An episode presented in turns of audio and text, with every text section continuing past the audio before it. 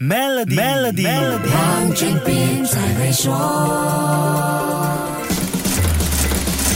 你好，我是黄俊斌。这一届世界杯最顶端的一级和二级赞助商大名单里，十四个当中有九个是亚洲品牌。这除了显示亚洲企业的财力，还有一个更大的原因是世界杯的收视率。你可以做个简单测试，问问身边朋友有多少个人在过去的一个月里完全没有看球的。可以肯定的是，没有看球的占少数，因为亚洲最多人收看世界杯转播，这个数据成了吸引亚洲企业砸大钱赞助。世界杯的重要原因，在上一届二零一八年俄罗斯世界杯，全球观众有将近三十六亿人，当中百分之九十一点三是在家看转播，大约三亿一千万人是在数字平台或者在外头，比如餐厅、酒吧、妈妈档之类的收看赛事转播。这里面高达百分之四十三点七的观众来自亚洲区域，全球五个贡献最多观众的区域里，有三个在亚洲，分别是中国、印尼和印度。中国观众人数最多，达到六亿六。千千万人相等于全球观众的百分之十八点四。大型亚洲企业看到这个营销的好机会，希望借助世界杯提升本身在国内和国际市场的知名度。这一届世界杯的正式收视成绩还要等一段时间才会出炉，但官方已经预测全球观众会超过五十亿人，